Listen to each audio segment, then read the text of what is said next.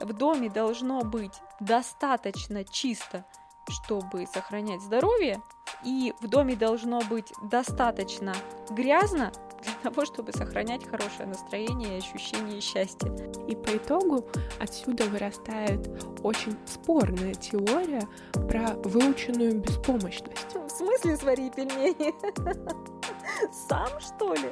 Ты же вырежешь это потом, да? Я надеюсь.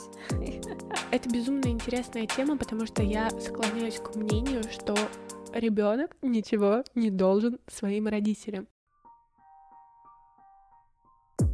Привет! Это подкаст «Алло, мам», в котором мы говорим про коммуникацию между детьми и родителями на личном примере. В первом сезоне мы попробуем разобраться, почему так сложно разговаривать родителям со своими детьми, а детям со своими родителями. Меня зовут Пономарева Полина, я графический дизайнер. А я архитектор. Меня зовут Валерия, и я ее мама.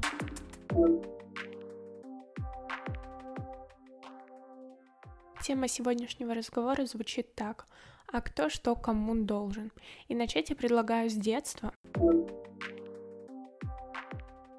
Что должен ребенок? Давай буквально на пальцах с тобой обсудим примеры, потому что обязанности ребенка перед родителем они немножко абстракт. Я часто видела примеры, когда вся домашняя работа ложилась на девочку, потому что родители работают, и эти маленькие дети мыли полы бесконечно, убирались на кухне, вся посуда была на них. И по факту это не дети, это просто какая-то арабская сила.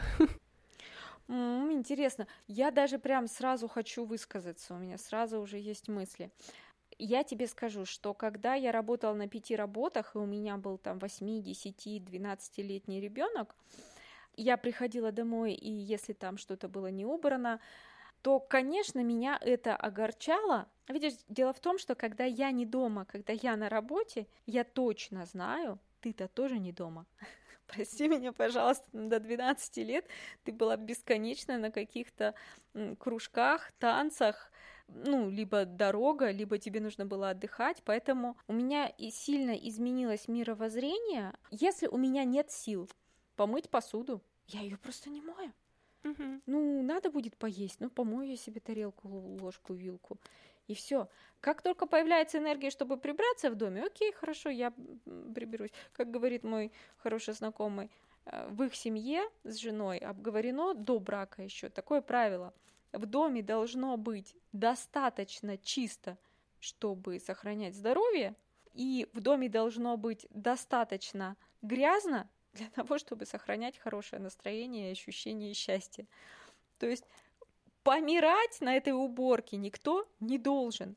И ты знаешь, только когда тебе стало 15, я смогла отпустить эту ситуацию и понять, что жить с немытой посудой можно. Это не катастрофа. Вот. А когда ребенок маленький, я думаю, что приучать ребенка к труду и к чистоте это больше не обязанность, типа он раб, и он должен обеспечить мне чистоту вокруг, потому что я работаю. Нет. А это элементарные действия, которые человек должен уметь делать для того, чтобы идти во взрослую жизнь, да, потому что если мамаша за сыночкой, да, убирала всю жизнь, то он просто ты же вырежешь это потом, да? Я надеюсь. Это касается и сыночек, и дочечек то взрослый человек просто может не уметь этого делать. Вот просто не уметь. И тогда вот этот вот фактор, да, когда в доме должно быть достаточно грязно для того, чтобы не болеть, да, зарастать грязью, плодить тараканов, ну, так себе история. Я бы к домашним делам относилась больше как к упражнениям для того, чтобы просто знать, как это делать. Конечно, та история, которую ты рассказала про то, что дети выполняют все бытовые дела как должное, да, как помощь родителям. Это тоже нормальная для меня история. Просто у нее могут быть разные посылы у этой истории. Я зацепилась мысленно за пример с мальчиками, которые ничего не делают по дому, потому что все делает мама. Они не готовят есть, они не убираются, не стирают себе вещи. И по итогу отсюда вырастает очень спорная теория про выученную беспомощность. Например, человек со списком идет в магазин. Написано «Купить мягкий сыр». Он берет абсолютно другой сыр, а после приходит и с круглыми глазами говорит, да, они там все одинаковые. То есть по факту взрослый человек может различить одно от другого. Но та самая выученная беспомощность диктует ему то, что это сфера, в которой он не должен разбираться. Причем это гендерно зеркальная история в отношении, например, женщин и машин. Ой, что такое карбюратор, что такое мотор. Нет, нет, нет, я не буду в этом разбираться. Такое бывает даже, когда женщина сама водит машину. Я, я не согласна, что это выученная беспомощность на самом деле что выученная беспомощность, она от того, что взрослые в детстве делают за ребенка много дел.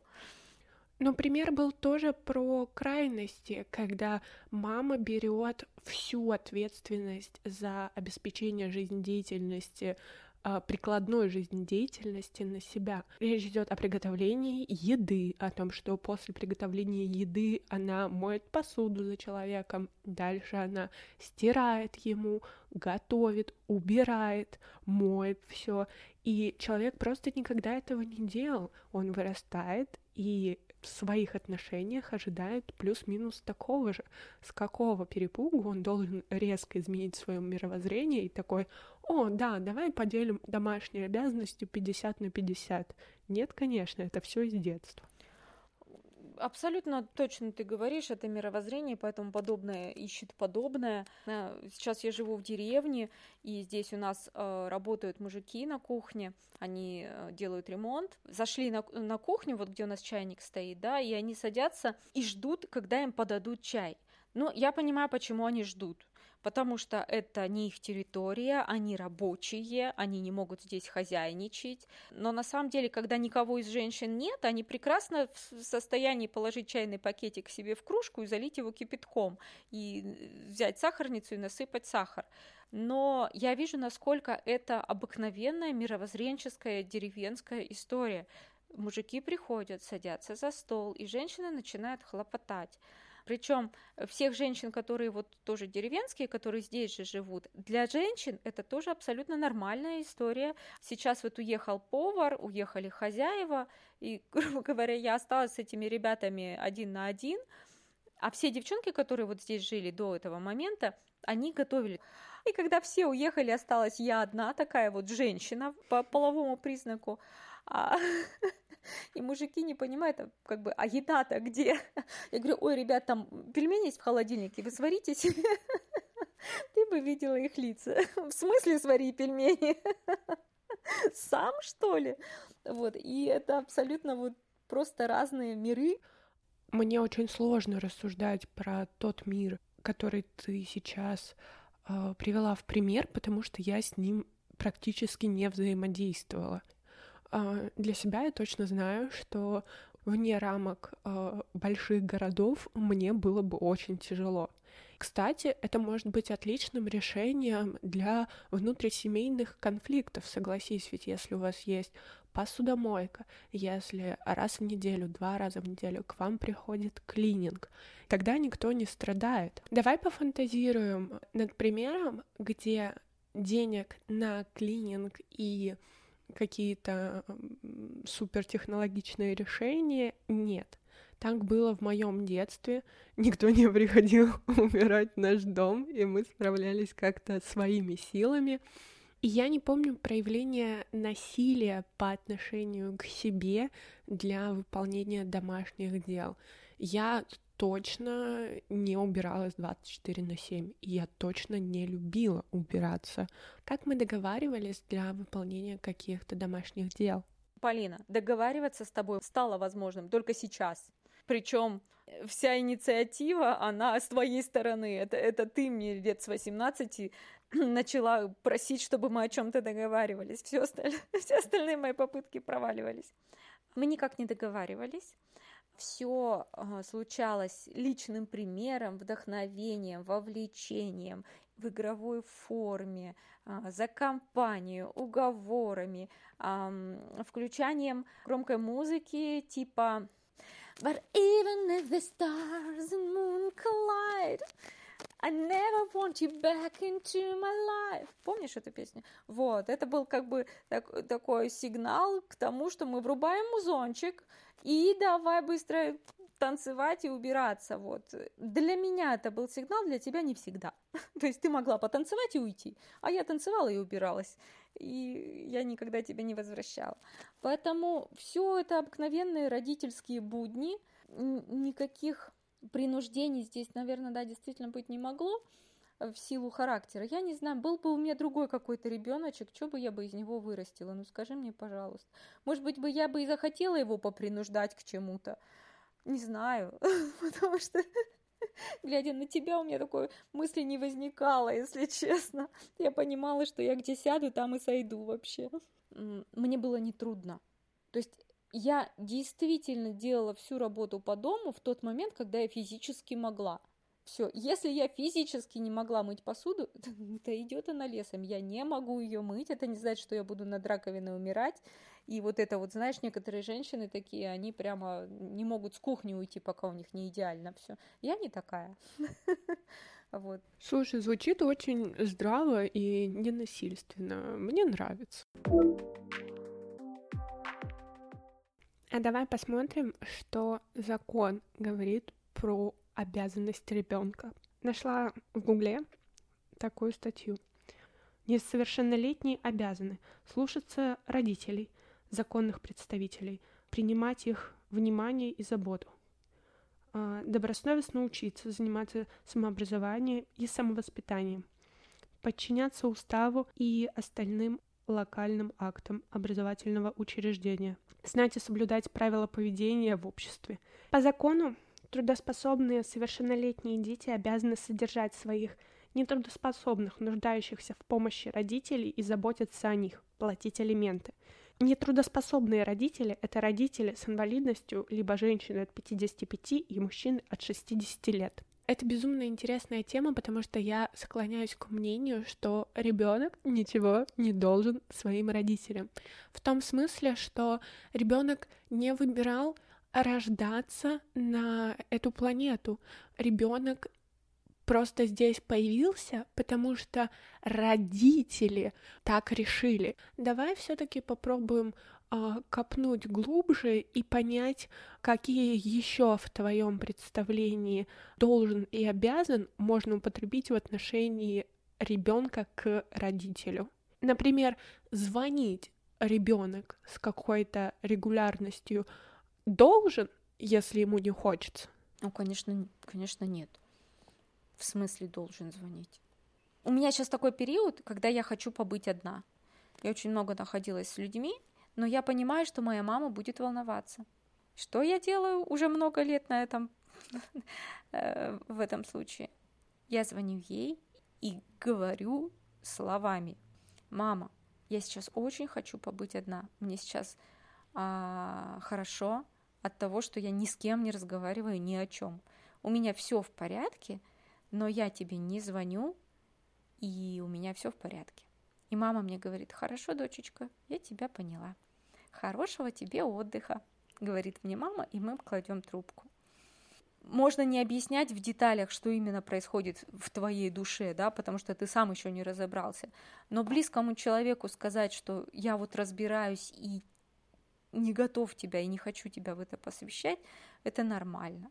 То есть любое свое состояние при хорошей коммуникации, при умении общаться можно объяснить, ну и при желании понять, человек всегда тебя поймет.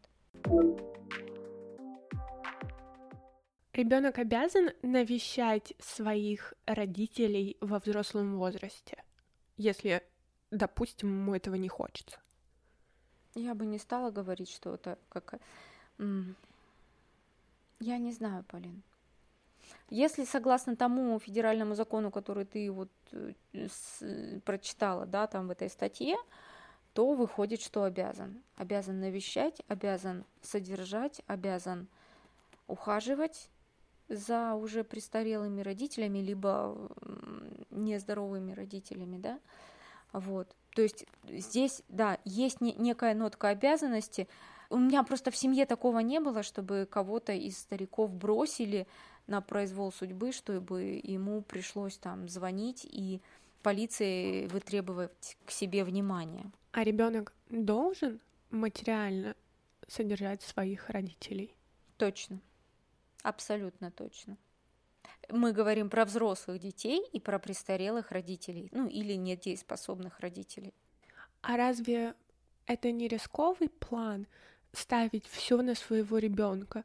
Ведь есть вариант, что он сам не реализуется в достаточной степени, и у тебя была вся жизнь для того, чтобы выстроить стратегию и отложить на свою пенсию это разве не ответственность самого человека подумать о том, как ему будет в старости? Это абсолютно точно ответственность каждого человека обеспечить себе старость. У меня есть один друг, который когда я его спросила, у него трое детей, и я спросила его, ты волнуешься, что тебя дети сдадут в дом престарелых? и не будут о тебе заботиться сами. Вот, на что он мне ответил, я надеюсь, на дом престарелых я себе заработаю сам, причем на самый хороший. Вот, и это правда, это настолько здравый подход, я считаю, что вообще на самом деле дома престарелых это, наверное, самый должен быть выгодный бизнес, потому что молодые люди здоровые, которые зарабатывают деньги, готовы на своих родителей тратить очень много денег, для того, чтобы родители, дорогие родители, были под присмотром медиков в хороших чистых условиях, но сами эти люди, да, в свои 30, 40, 50, они не могут все бросить и ухаживать за родителями. Физически ну, не, не предусмотрено, да, но они готовы заработать и заплатить. Поэтому я считаю, что все, давайте все дружно открывать дома престарелых хорошего уровня, потому что наши родители, конечно, да, хочется им и, и им обеспечить какую-то жизнь более, более радостную. Ну, слушай, выходит, что по твоим ответам мы с тобой очень даже близко во мнениях друг к другу. А давай теперь обсудим то, что должен родитель своему ребенку. Я прям могу разгуляться в своих предположениях. Сегодня впервые открыла статью, чтобы почитать о том, что родитель должен своему э, а, ребенку по закону. И, если честно, очень была удивлена. Там есть такие пункты. Родители имеют право и обязаны воспитывать своих детей. Родители несут ответственность за воспитание и развитие своих детей. Они обязаны заботиться о здоровье, физическом, психическом, духовном и нравственном развитии своих детей. Родители имеют преимущественное право на обучение и воспитание своих детей перед всеми другими лицами. Родители обязаны обеспечить получение детьми общего образования. Родители имеют право выбора образовательной организации, формы получения детьми образования и формы их обучения с учетом мнения детей. А удивлена я была тем, что в моем представлении родитель должен куда больше, чем прививать какие-то морально-этические скрепы и давать детям образование. Мне бы хотелось предложить своему ребенку хорошие условия проживания, развитие его дополнительных навыков путем посещения кружков, э, музыкалок э, и любых других программ, что ему интересно. Мне бы хотелось, чтобы ребенок мог путешествовать и смотреть на разные стороны этого мира. Мне бы хотелось, чтобы у моего ребенка был какой-то капитал в будущем. Если честно, я бы хотела подарить своему ребенку квартиру по достижению 18-летия, потому что это очень хороший старт, комфортный для того, чтобы в дальнейшем он чувствовал почву под ногами. И в целом, в целом, все вышеперечисленное, кроме квартиры, кстати, у меня было. Ой, как классно, как приятно. Думаю, что сейчас мы можем обсудить должествование на личном примере. Как ты думаешь, что я тебе должна? В силу того, что я это я, я тебе скажу, что ты мне должна все те же вещи. Ты должна хранить свое здоровье. Я считаю, что ты должна жить свою жизнь полноценно. Все, что ты должна, должна была, ты уже дала. И возвращаясь к моим рассуждениям о этих самых категориях, я снова повторюсь, что удивительно для себя я пришла к мысли о схожести наших взглядов. А были ли у меня путешествия? Да. Были ли у меня дополнительные способы реализации и поддержка моих интересов? Да. Причем это прям отдельный пласт того, сколько разных направлений в своей жизни я пробовала и пробую, и всегда нахожу отклик от тебя. Come on, ты согласилась, ты поддержала мою идею с записью подкаста. Вы послушали четвертый выпуск подкаста «Алло, мам». По традиции я прошу вас поставить оценку этому эпизоду в подкаст-приложениях, подписаться на «Алло, мам» и можно, собственно говоря, на канал в Телеграме тоже подписаться, да? А, мы всегда открыты к экологичной форме обратной связи. Ее можно оставить на почте подкаста или в моем личном аккаунте by Polins. Желаем вам хорошей недели. До связи.